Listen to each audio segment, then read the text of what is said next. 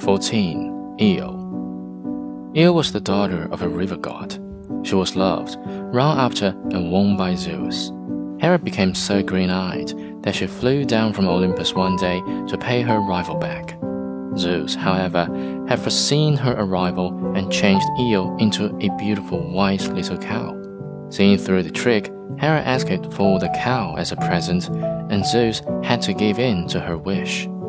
Then left the cow to the care of a hundred-eyed monster, Argus. Argus' eyes were ever open, and no escape was possible. Unable to bear to see her so unhappy, Zeus sent Hermes down to destroy the monster.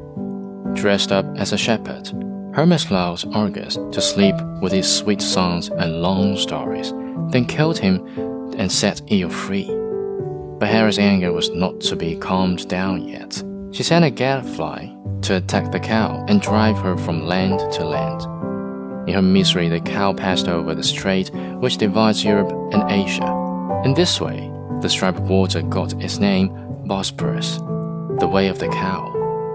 She wandered over the sea, which by chance got from her its name, the Aegean Sea. In the end, she arrived the Egypt, where she was turned back into her natural form.